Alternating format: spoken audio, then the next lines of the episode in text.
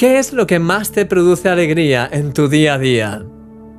Una de las cosas que más me alegra el día es ver la sonrisa a mi hija pequeña, Eva Grace.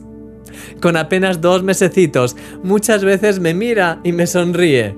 De hecho, a veces hace ruiditos para llamar mi atención. También es cierto que no solo me llama cuando quiere estar conmigo, a veces también reclama mi atención cuando tiene hambre o cuando necesita que la cambie. En esos momentos, de hecho, suele pegar unos gritos que se escuchan en todo el vecindario. La Biblia dice que hemos recibido el espíritu de adopción por el cual clamamos Abba Padre.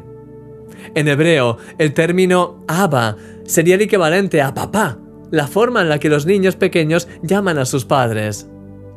Dios nos ha hecho sus hijos y esa es precisamente la forma en la que Él desea que nos acerquemos a Él, como sus hijos amados. Fíjate en la forma en la que lo expresa este pasaje. Nuestro ser clama.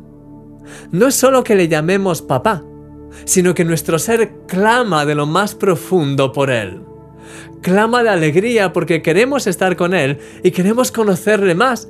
Y también en ocasiones grita desesperadamente cuando nos encontramos en una situación complicada y necesitamos que venga nuestro auxilio. Lo precioso es que tanto en un caso como en el otro, Él nos escucha y nos contesta.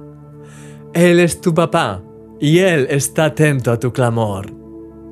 No pierdas en este día la oportunidad de pasar unos minutos con tu Padre Celestial. Vamos a orar. Padre, papá, gracias porque me amas, porque me escuchas, porque cuando te llamo, vienes y porque me consuelas cuando lo necesito.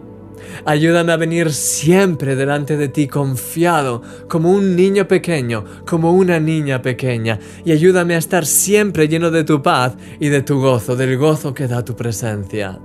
En el nombre de Jesús. Amén. Deleítate hoy en su presencia, querido amigo. Eres un milagro.